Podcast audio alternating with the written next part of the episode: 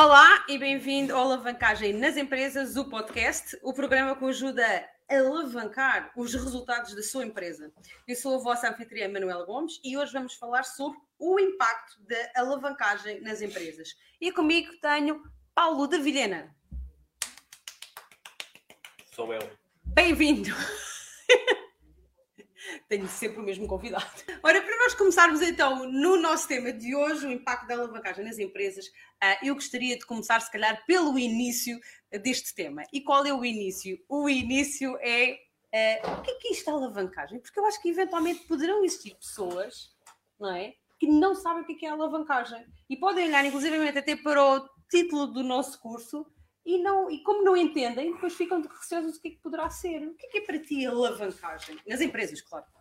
Um, é, a, a, alavancagem nas empresas. Alavancagem é uma figura da física, não é? É uma figura de, de multiplicação de forças, não é? A primeira pessoa a estudar alavancas, eh, pelo menos que se saiba, foi o tal do Arquimedes.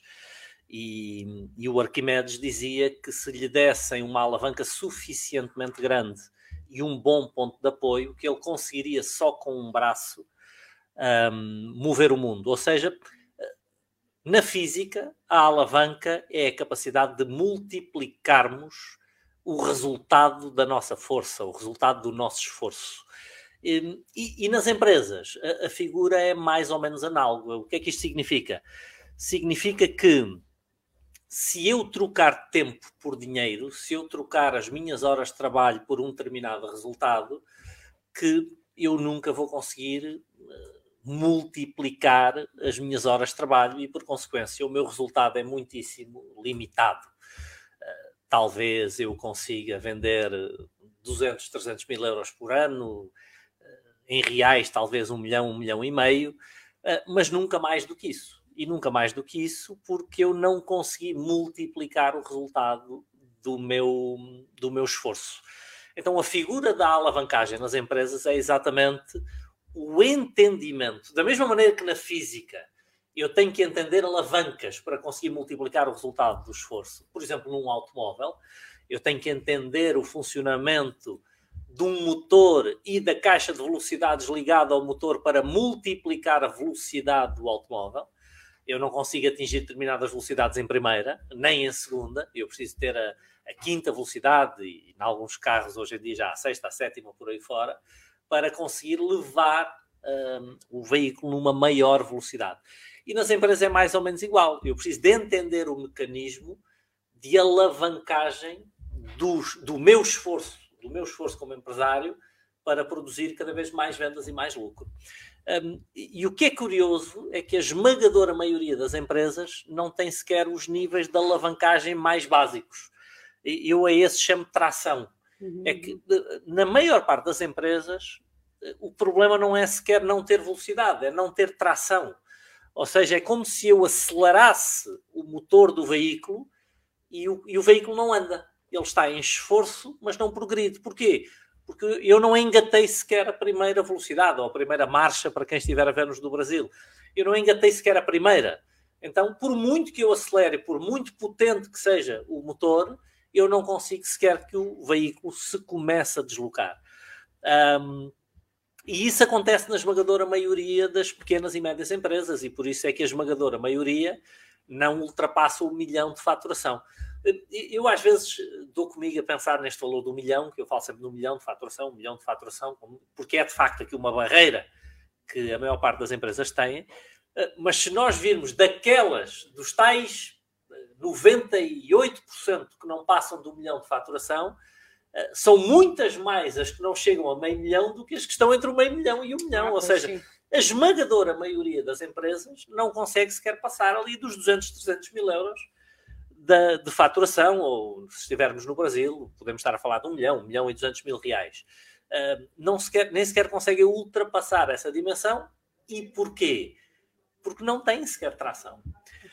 Um, então, nós precisamos de entender que os níveis mais básicos da alavancagem, eu chamo-lhes de tração, e depois, que, é, que é colocar o negócio, colocar a empresa em movimento, para depois, usando uma imaginária caixa de velocidades, que aqui vai ser o nosso cérebro, eu conseguir ir eh, trazendo níveis de alavancagem superiores, uma segunda, uma terceira, uma quarta e por aí fora, até a empresa poder ganhar velocidade e aí estar nos milhões de, de, de faturação e aí deixará de haver limites, a não ser aquilo que, que, eu, queira, que eu queira estabelecer para o negócio. Um, não, não deixando a tua pergunta, eu sei que fui muito conceptual na resposta e, e pouco objetivo, mas antes de ser objetivo, às vezes é importante que as pessoas entendam o raciocínio. E o contexto também, um, é? Então, como é que nós ganhamos tração na, nas empresas? E porquê é que a esmagadora maioria não tem tração? Essa era a minha segunda pergunta. É, porque a tração consegue-se... O primeiro nível de tração é, é planeamento. Uhum.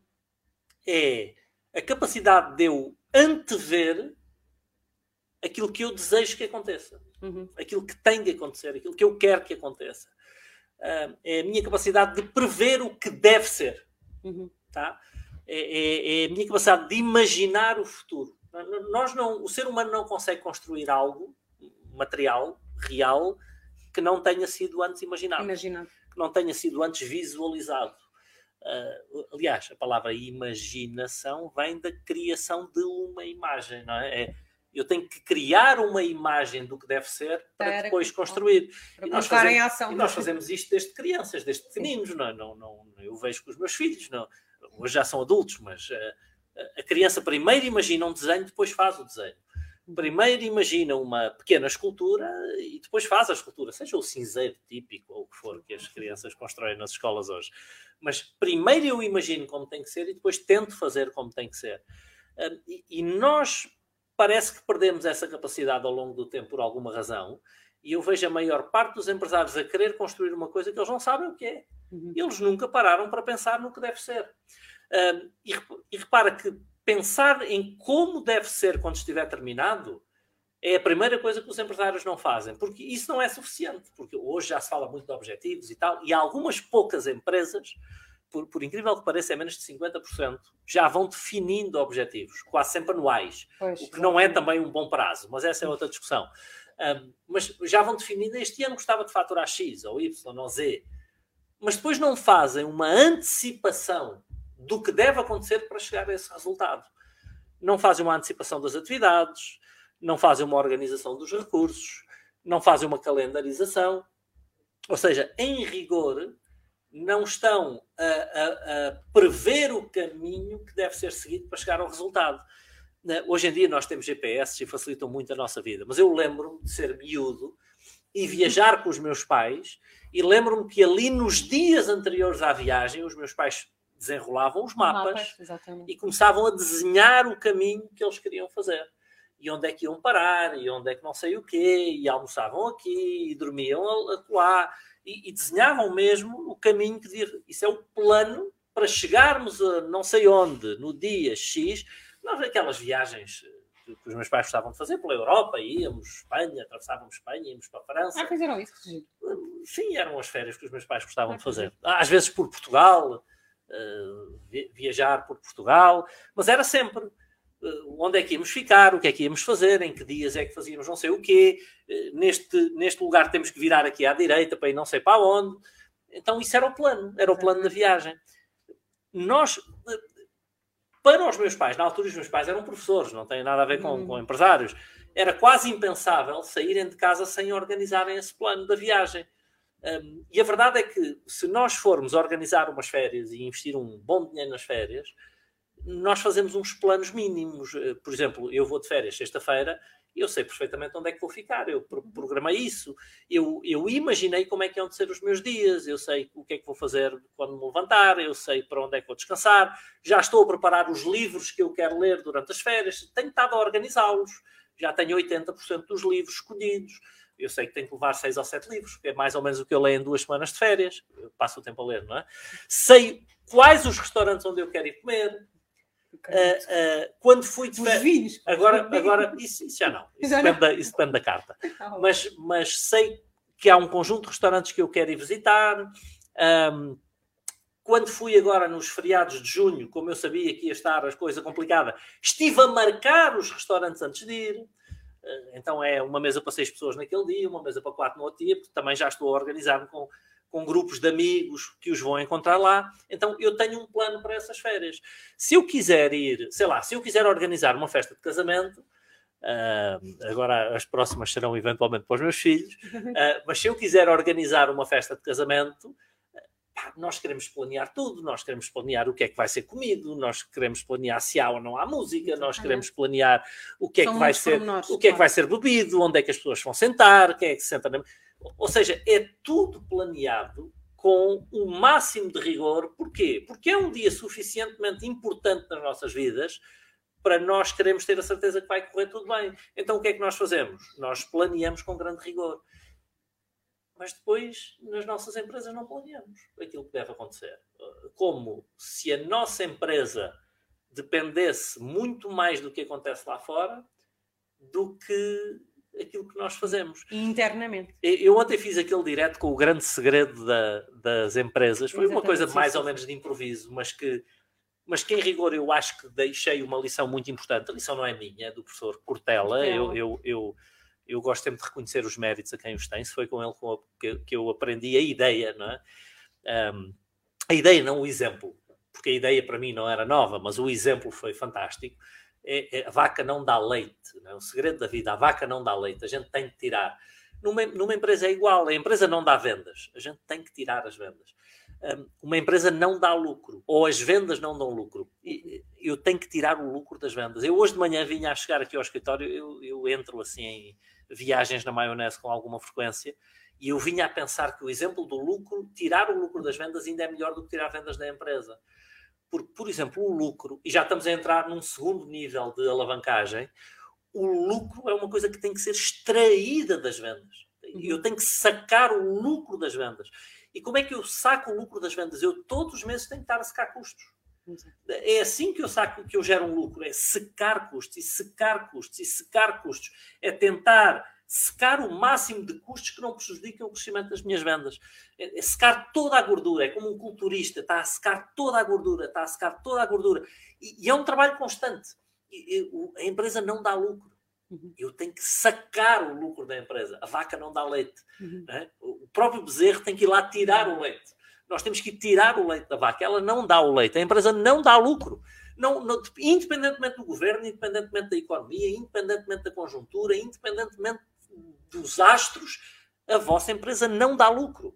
Vocês têm que sacar o lucro da empresa, vocês têm que ir lá tirar o lucro.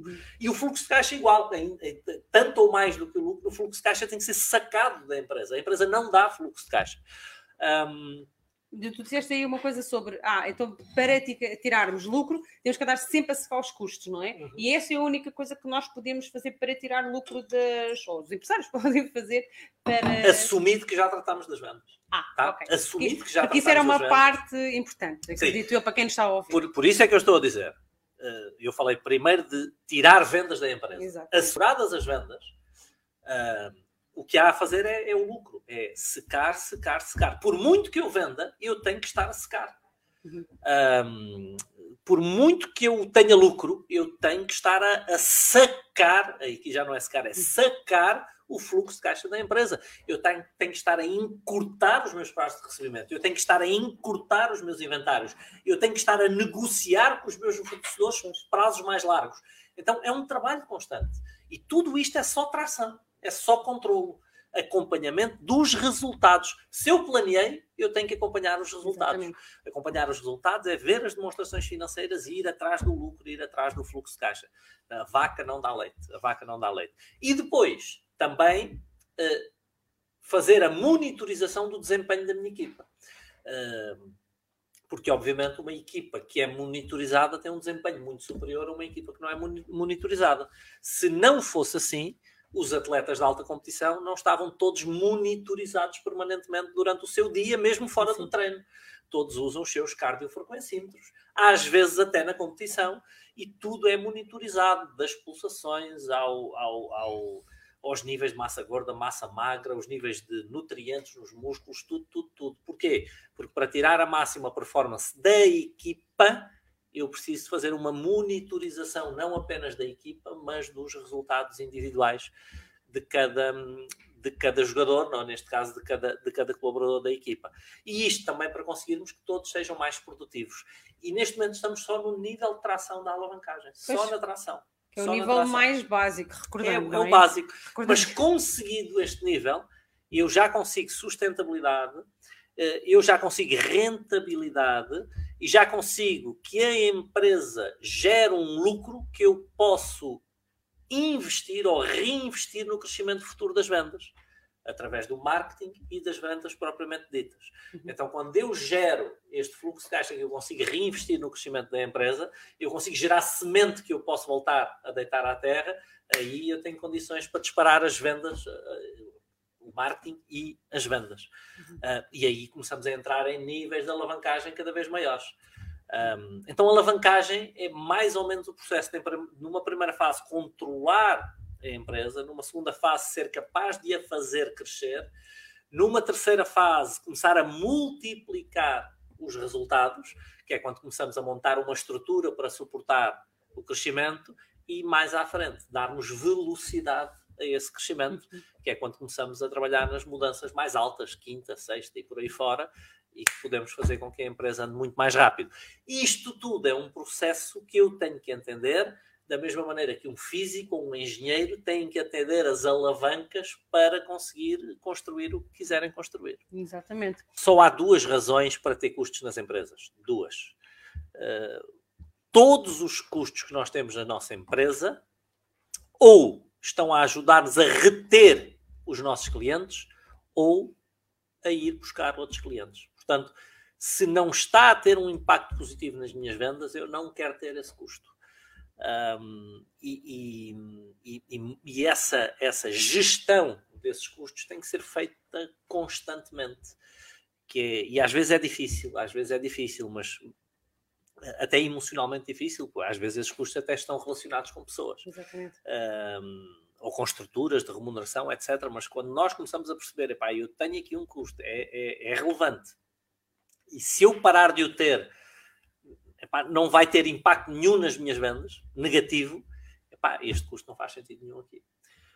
Um, e tem, temos que ter a coragem de o eliminar.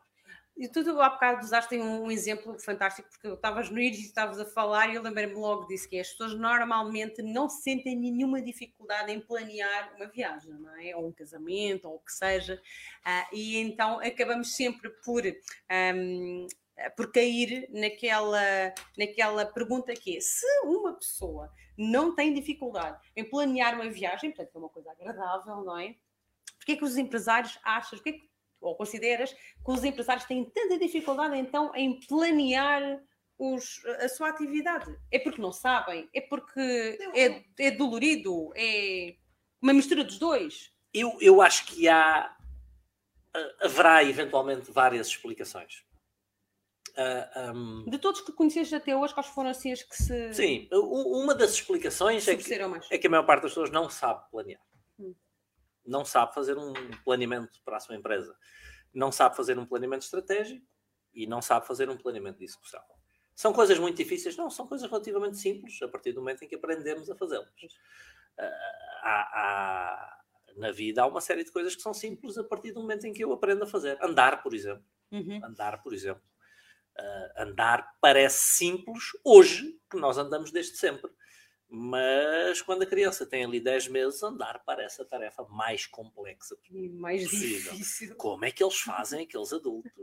Equilibram-se ali nas duas, nas duas pernas e, e hoje parece simples. Falar é outra coisa que parece simples, não é? é mas experimentem mudar a língua, não é? Falar português, simples. Chinês, bolas, não é? Provavelmente tão simples uma coisa como a outra, assim que eu aprendo a fazer. Um, planear é muito mais simples do que falar. Eu consigo aprender a planear rapidamente, aprender a falar, posso levar alguns anos a aprender a falar uma língua nova, uh, pelo menos com algum nível de fluência. Portanto, na maior parte dos casos, não sabem fazer isso. Depois também, eu acho que, eu não vou dizer que não sabem que é importante, eh, mas têm uma consciência limitada em relação a isso. Uhum. Não, não, não, não, não têm a noção de que é uma coisa absolutamente fundamental. Não têm uma noção de que sem planear há um nível de resultados a partir dos quais eles não podem progredir. Uh, e depois, para criar aqui uma terceira explicação, e, e esta é muito importante, é um aspecto psicológico, mas que é crítico, e eu tenho verificado ao longo da minha vida, que é uh, se eu não planear, eu não tenho que lidar com a frustração de não conseguir cumprir o plano. Uh, ah, um, e, e, este é um dos fatores críticos, porque se eu não planear, eu apareço todos os dias para fazer o que tenho que fazer e depois correr bem, corre, se não correr bem, não corre. A partir do momento em que eu planeio, eu crio para mim próprio uma obrigação de cumprir o plano e, e, e frustro-me de cada vez que eu não estou a conseguir fazê-lo. Ah, é a mesma razão pela qual algumas pessoas não querem uma disciplina alimentar, não querem um plano alimentar, não querem um plano de treinos. São tudo coisas que todos nós precisávamos para manter a nossa saúde, a nossa forma física, mas a partir do momento em que eu tenho um plano para fazer, eu uh, começo a ter que lidar com a frustração de não estar a conseguir fazer. Se eu tiver que ir ao ginásio ou à academia, para quem estiver no Brasil, todos os dias, eu tenho um plano de ir lá cinco vezes por semana, uh, não estou a conseguir cumprir. Então a pessoa deixa de pagar a mensalidade e deixa de aparecer. Um, mas se eu quero obter um determinado resultado, eu preciso de um plano. Isto, isto são aquelas coisas óbvias. Se eu for um nutricionista, ele vai me dar um plano alimentar. É tão certo como o meu nome ser Paulo. Se eu for pedir a ajuda de um personal trainer num, num ginásio ou numa academia, como se diz no Brasil, ele vai me dar um plano de treinos. É, é, é, se não der, ele não, tem, ele não tem noção do que está a fazer. Exatamente, exatamente. Se alguém procura um business coach, vai levar um plano de negócios. Agora, aí vamos ter que discutir o plano de negócios uns com os outros. Eu vou ensinar a fazer o plano de negócios.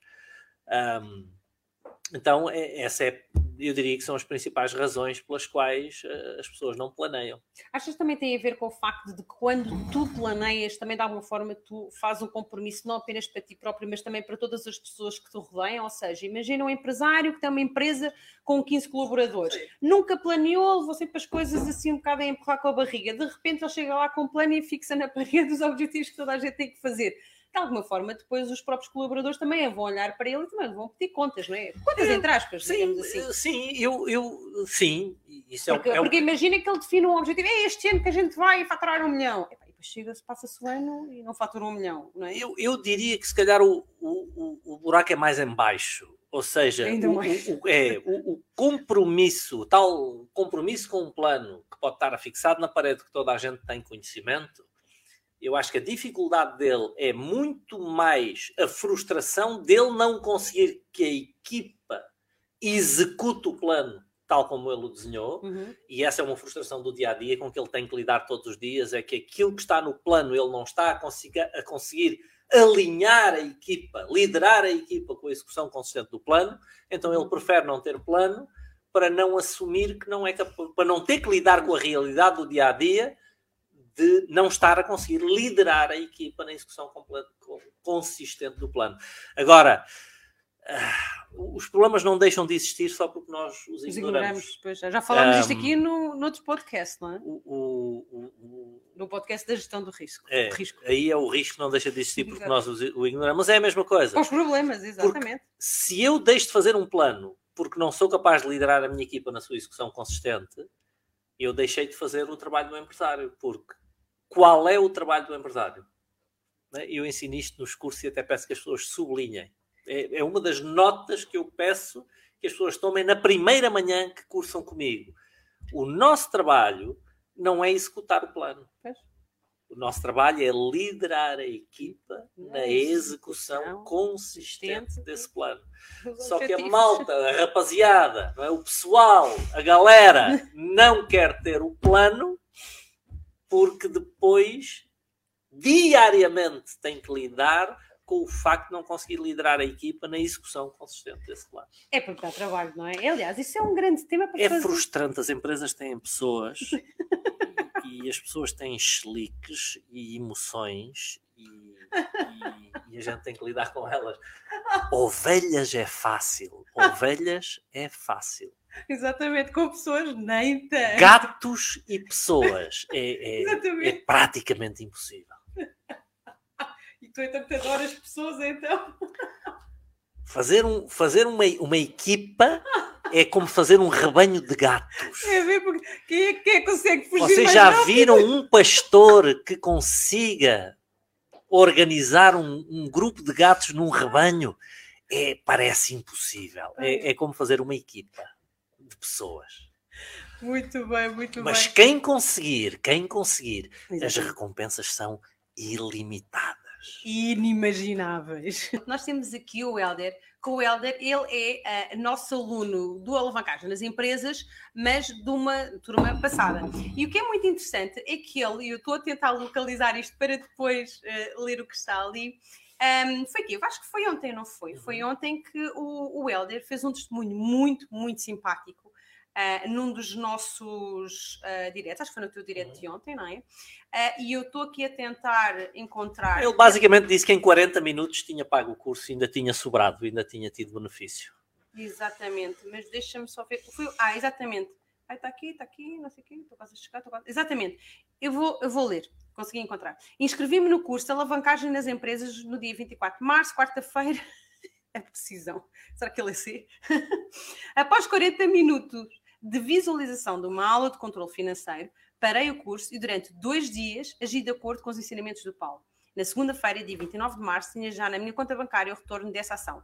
O montante que paguei pelo curso e mais uns trocados. Trocados é, entre aspas. E o que é interessante é que o Helder, para além de ter feito este testemunho, ainda ontem como teve algumas pessoas que lhe perguntaram como ele fez, ele deixa aqui então nos comentários três aplicações dos ensinamentos do curso que em três meses já me retornaram dezenas de vezes o que investi nele. E então ele coloca aqui, vou que colocar aqui, Primeiro, reduzir a dívida aumenta muito mais imediatamente a minha margem do que aumentar as vendas. Peguei no dossiê dos contratos FSE a decorrer, avaliei a necessidade de cada e comparei-os com a concorrência. Resultado, eliminei os FSEs e renegociei outros. 30% de redução imediata da despesa. Isto nem de propósito com o que estávamos a falar. 30% é? mais lucros que eu prometo, não é? Aí está. E, e, e é assim, ele diz que foi em dois dias, não é? A seguir, pronto. Depois, ah, isto é a mesma coisa, espera aí, que ele... Ah, Adicionalmente, este ato único permite uma poupança futura mensal e recorrente preciosíssima quando sabemos como funcionam os juros compostos. Uhum. Eliminar tudo que não contribua para as vendas. Novamente, outro conceito que nós já falámos também aqui neste podcast. Vendi na internet equipamentos imobiliários que estavam encostados, dinheiro imediato em caixa e mais espaço livre. Espera. e com isto, o Helder conseguiu aumentar a eficácia da empresa. Consegue gerar o mesmo nível de vendas com muito menos ativos. Muito bem. Último comentário. Princípio de Pareto 80-20. Desde abril foquei no meu cliente com mais potencial de crescimento, entregando-lhe valor adicional não solicitado em cada visita. Isto é tão importante. E disponibilizando mais do meu tempo junto dele para diagnósticos e explicar melhor a minha oferta. Resultado do aumento de volume de entrega, os recebimentos maio e junho deste cliente triplicaram. Isto é absolutamente fantástico. Parabéns, Helder! Muito bem. Não basta fazer o curso, tem que tirar leite da vaca. E o que o Helder está aqui a dar exemplo é que o curso é a vaca, mas vocês têm que tirar o leite. Exatamente. O, já agora temos também aqui uma pergunta, já que estamos a falar do curso de alavancagem das empresas. O José Monteiro pergunta: o curso é presencial ou por web? O curso é online, José, online. E as aulas são todas disponibilizadas na altura da inscrição e ficam disponíveis por um ano inteiro. São sensivelmente 80 horas de aulas, se não me, faltam, se não me falham aqui as contas. Um, ficam disponíveis durante um ano inteiro, o que significa que vocês podem fazer o curso ao ritmo que quiserem, quando quiserem, quando tiverem disponibilidade, mas podem também fazer o curso várias vezes, ou seja, podem ver e rever cada aula vezes, podem estudar o curso durante um ano inteiro. Portanto, há muitas coisas. Nós estamos a optar cada vez mais pelos cursos online, porque há muitas coisas que nós podemos fazer no curso online que no curso presencial não é possível. Uh, nós temos aprendido no último ano e meio que os cursos online funcionam muito melhor, muito melhor do que os cursos presenciais. São experiências diferentes. São experiências sim, diferentes. Sim A, a, experiência pessoal, presencial, também é uma experiência interessante. Uh, mas este é online, é web. Exatamente. Aliás, e também há outras coisas, temos, uh, vão à alavancagem nas empresas.com, porque para além das 80 horas, e temos uma série de bónus que também estamos a oferecer, está bem, José, em que pode ver tudo lá no site, em alavancagemnasempresas.com. Um, e a experiência que o Paulo está a falar é verdade, nós temos tido muitos, muitos feedbacks das pessoas, pessoas que, tal e qual como o Helder e outras, não é? é que nos enviam testemunhos para, para todos os nossos canais que nós temos, e, e elas dizem que, que uh, as pessoas que, que, tiveram melhores resultados foram pessoas que fizeram tal e qual como o Helder falou aqui, por acaso é interessante, que é, a pessoa viu a aula, tirou os tópicos e foi logo aplicar. Isso claramente, a velocidade do, do, do, aplicar, do aplicar é apenas fundamental e se calhar a característica mais importante, acredito eu, para, para começarem a ter logo melhores resultados. Um, o, o Luís diz que. Espera-me aqui. Adri ontem, espero alavancar muito, pois será só um nabo em gestão. Oh, Luís, não diga isso. Se é um nabo, vai deixar de ser. Exatamente, vai começar a dar rama e frutos. Não, Luís, ninguém é um nabo em gestão. Pode realmente não. Não, ter... não, temos que falar a verdade. Se eu sou um eu nabo, vou... tenho que assumir. Porque. Eu vou colocar aqui, está bem, a José, o, o, o link. Luís, eu estou, eu estou a dizer isto aqui meio a brincar, mas, mas a verdade é que há alturas em que nós temos que reconhecer isso. Eu sou um nabo a fazer isto. Eu, eu não tenho sido bom a fazer isto. Eu houve uma altura na minha empresa há muitos anos que percebi que tenho sido um nabo como líder uh, e tive que dizer isto a mim próprio. Foi duro, mas até eu ter dito isto a mim próprio, eu não pude melhorar a, a minha liderança na empresa. Um, e portanto, às vezes temos que, temos que dizer, ter a coragem de dizer eu estou gordo.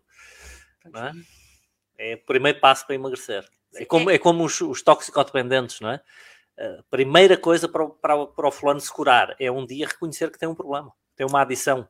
Porque enquanto ele não reconhecer que isso é um problema, ninguém vai conseguir ajudar. Ah, que interessante. Depois o Luís comenta, diz que não tem medo da verdade. Lá está, por isso espero resultados fantásticos. Não tenho medo da verdade. É isso mesmo. Sim, não ter medo. Tem alguém? Todos não. nós somos uns nabos em é muito mais coisas. Coisa? Não, em muito mais coisas do que aquelas em que somos bons. Bons ou muito bons, exato. É... Razoáveis. Né? Não, tá aí Todos pergunta... nós somos uns nabos em quase tudo, isto é verdade. É. O Carlos está mandando um abraço aqui de Campina Grande, Brasil. Oh, um abraço também para o Carlos e para o Brasil. Campina Grande. Muito bem, há mais uma, alguma pergunta? Será Não. que tem uma Campina pequena também? Bem, esta tomada de consciência, sim, esta tomada de consciência. Nós temos o campo grande e o campo pequeno, Lisboa. É verdade, sim, senhor, é verdade. É e entre campos ainda. Campina Grande, Campina Pequena, entre Campinas. Entre Campinas. Olha, admira-te se existir. um, e o, o Luís continua a dizer que não tem medo da verdade, não tem medo do erro e tem que se errar muito para ter sucesso. Luís, subscrevo integralmente. É isso mesmo. Exatamente. Um, o concurso alavancagem. Quem não erra não faz nada. É verdade. Só erra quem não, faz, quem não está a tentar nada. É, é verdade. E por acaso é interessante, quando eu estava a ver, eu estava a rever um conteúdo teu tu falavas da experiência e erro, né? que fazer, fazer as coisas. Mas há formas mais inteligentes. Exatamente, que era isso que eu ia dizer. Eh, mas que é muito interessante que tu dizias, por causa de, por causa de tem de se errar muito para ter sucesso. Um, porque há muitas pessoas que também têm, acabam por ter um bocadinho esta, esta noção. Ah, ok, então se eu seguir este sistema da alavancagem nas empresas, então, ah, então o que o Paulo está a dizer é, se eu planear, se eu seguir todas este, estes coisinhas para alavancar a minha empresa, então top, vou assumir. Eu nunca mais erro, eu nunca mais erro. Errado. E porquê, Paulo? Aquilo, queres, aquilo, queres aquilo que acontece é que nós diminuímos a probabilidade de errar. Nós já fizemos aqui um direto, acho que foi o do risco, em que só falámos foi. de probabilidades. Foi. A gestão da vida e a gestão das empresas, na forma como eu vejo, é uma gestão de probabilidades. Se eu fizer aquilo que uma série de pessoas fez com bons resultados no passado, a probabilidade de me sair bem é maior. Uhum. Uh, mas, em alguns casos, pode não sair bem. Então, se fizer o curso de alavancagem nas empresas, vai deixar de fazer erros? Não. Uh, vai diminuir a probabilidade de fazer erros graves, porque vai aprender com experiência de muita gente colocada naquele curso um, e, portanto, vai diminuir a probabilidade de fazer erros, uh, vai continuar a fazer alguns, mas serão erros muito mais inteligentes. Ou seja, são erros de outro nível, porque nós temos erros de vários níveis. Não? Temos os de lana caprina, que são os que nós queremos evitar. É? Queremos evitar os erros mais básicos e há erros de complexidade elevada. Ninguém, ninguém nunca erra, não é? Por exemplo, para mim, que fui jogador de ténis, um, de um nível bastante razoável, um, o ténis é um jogo de erros. É, é, é um jogo de perdedores. Uh, ou seja, quem ganha é quem errou menos e quem perdeu menos. Vocês veem os melhores jogadores do mundo, o Djokovic, o Federer, o Nadal, uh, quando eles perdem um jogo é porque erraram mais do que o adversário. Tivemos agora em Roland Garros, o Nadal perdeu com o Djokovic, que era uma coisa que não era muito esperada. Porquê? Porque errou muito mais do que o Djokovic, nomeadamente os erros não forçados. Ele também erra. Agora, tem é que errar menos do que os outros. Uhum. E aqui nas empresas nós também vamos errar. O que não queremos é estar a errar uh, coisas onde não devíamos errar. Exatamente. Ou que podíamos evitar. Uh, há de haver sempre alguma experiência e erro, mas queremos reduzir isso o mais possível. Por isso é que ler livros, fazer cursos, aprender com gente que já passou por aquilo que nós queremos passar uh, é importante. Muito do que está no curso eu aprendi com outras pessoas. É? Exatamente. Mas também dizes uma coisa muito interessante que era porque é que as pessoas, mesmo aprendendo com a experiência e erros de outros, não é? Como tu acabaste agora de dizer, tu também foste aprender com outros, mesmo assim as pessoas erram. E era interessante que tu dizias lá, portanto, nesse, nesse bocadinho de conteúdo, dizia assim: é porque existe sempre uma, hum, uma situação uh, virgem, digamos assim, relativamente àquilo, porque ou é, ou, é, ou é pela pessoa, não é? Ou é pela situação em si própria, que não é 100% como a pessoa tinha aprendido no livro ou no curso ou, ou o que seja, não é? Ou com a experiência do outro, e então é por isso que também existiam também sempre. Sim, esses... todas as situações têm uma, uma dose de virgindade isso também, de alguma forma, cria alguma entropia no processo. Mas, mas também temos que nos descontrair em relação a isto. Se a gente pudesse acertar tudo, ah, também sim. não tinha graça. Não, não, não tinha graça nenhuma. Se isto foi organizado com erros, é porque é mais engraçado assim. Exato. e temos que aceitar. Aceita que dói menos. Olha, então... a, estás a ver ali no, no telefone as vendas a cair na alavancagem nas empresas, ah, as pessoas a inscreverem-se. Pois é, pois é, estou, a ver agora aqui. Ali sim. no telefone está a aparecer as pessoas a inscreverem-se na alavancagem. pois é, é verdade, aqui aparece aqui as notificações. Isto é o dia todo. Um, então, nós começamos, portanto, o, o, o título do, deste podcast é o impacto da alavancagem nas empresas. Eh, nós já falámos o que é, é a alavancagem nas empresas, já falámos também, de alguma forma, eh, como conseguir alavancar, o que é que nós podemos fazer, o que é que podemos estar mais atentos, um, uh, inclusivamente até chegarmos mesmo aqui a alguns pormenores práticos, não é? Aqui também com a ajuda do, do Helder, e, mas acabamos ainda por não falar uh, de uma parte que eu acredito que também, para quem nos está a seguir, também será importante, que é o impacto a nível não apenas de vendas, lucro e fluxo de caixa, que obviamente é muito importante, mas também até para o próprio empresário em si, não é? Porque uh, o empresário ter uma empresa que tem vendas, que tem lucro e que tem fluxo de caixa, acaba por ser aqui quase como um epítome de uma, de uma situação que, quer dizer, que, que, muitos empresários não vivem, não é? E às vezes olham para isto como o Eldorado, digamos assim, não é? Um, gostava que falasse só um bocadinho mais sobre aqueles empresários que tu conheces e que conseguiram atingir este, esta alavancagem uh, e o que é que visto que eles vi, viveram e vivem agora hoje em dia. É, em primeiro lugar, vamos tentar desmistificar também aqui um, um detalhe. Todas as empresas têm vendas. Uhum. Podem não ser suficientes. Pois. Já lucro não é tão, tão, tão seguro linear. que todas tenham. Mas hoje em dia até o, as autoridades fiscais uh, se tornam rapidamente muito chatas com alguma empresa que acumula dois ou três anos de prejuízos seguidos. Então o que é que se passa aqui? Uh, que eles vão acumulando prejuízo e continuam a existir. Então, mais ou menos as empresas vão conseguindo ali, uns anos são o inseto, nos outros anos são o para-brisas, mas algum lucrozinho no papel muitas vezes vai aparecendo. E algum fluxo de caixa vai circulando entre as contas.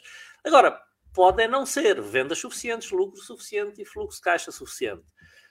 se o fluxo de caixa gerado mal dá para eu pagar as contas, ou não dá para eu pagar as contas, ou depois de eu pagar as contas eu não consigo sequer tirar um salário para mim, um, então não é suficiente. Um, agora, felizmente, e hoje, hoje em dia nós levamos um histórico já de 17 anos, se eu não estou a fazer mal as contas, a ajudar empresas.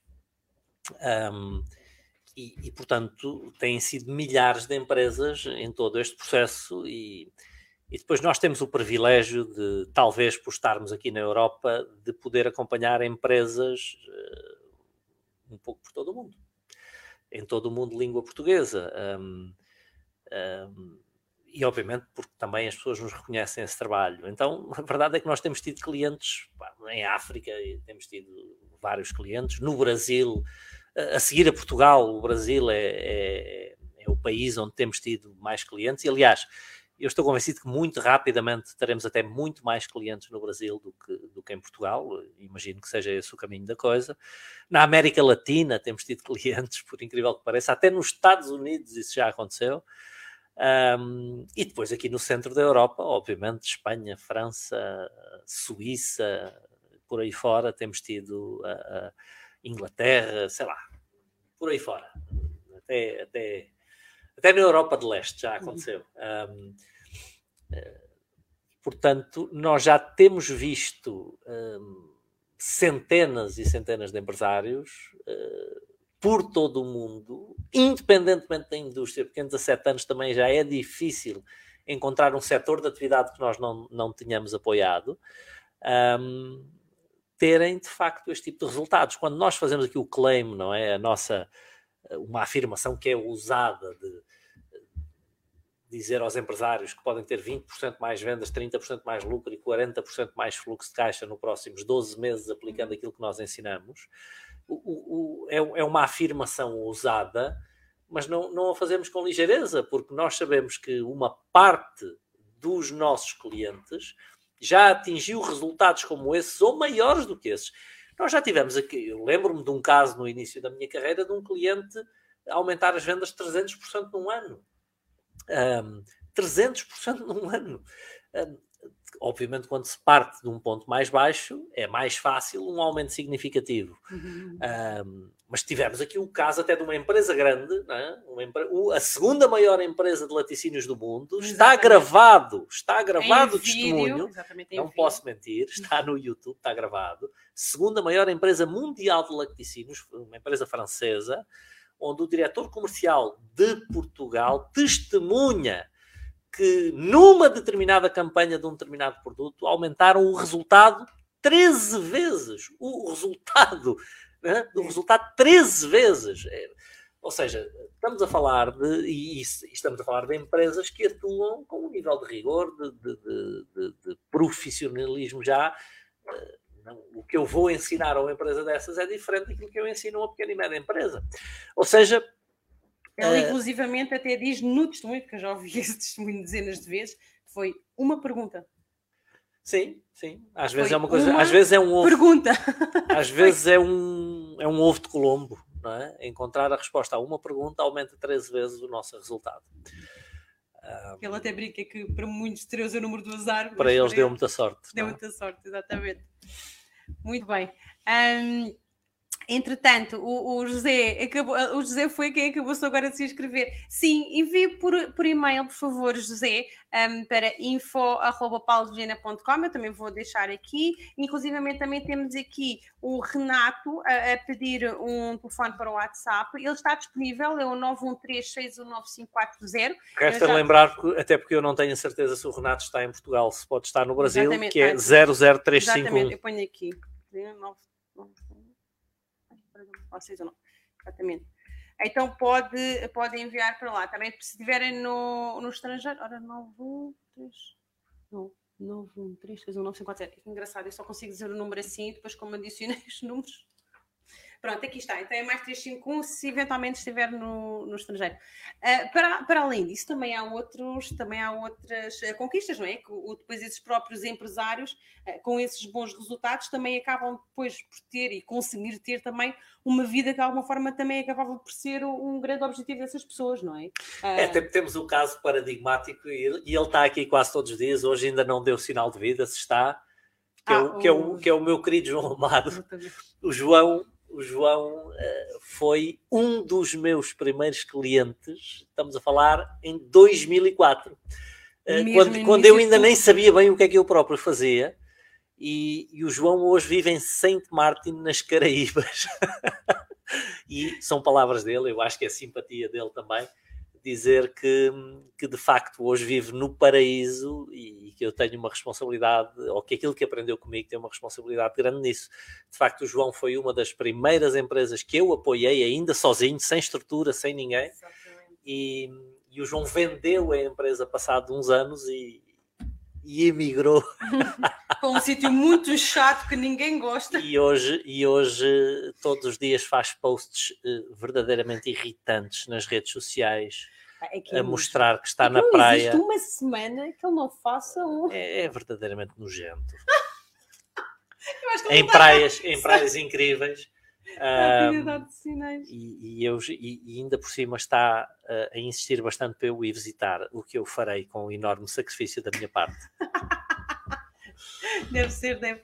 Muito bem, meus queridos, estamos mesmo, mesmo a terminar o nosso podcast. Hoje falámos sobre o impacto da alavancagem nas empresas. Um, alavancagem nas empresas.com é o link em que vocês podem saber tudo sobre o, o nosso curso online. Vamos embora com o testemunho do Frederico Carvalho. Ah, um abraço, Frederico. Para quem... Já não nos vemos há muito tempo. Para quem pretende, pretende, ganhar competências de gestão e liderança, qualquer formação com o Paulo é muito rica em conteúdo. Boas energias.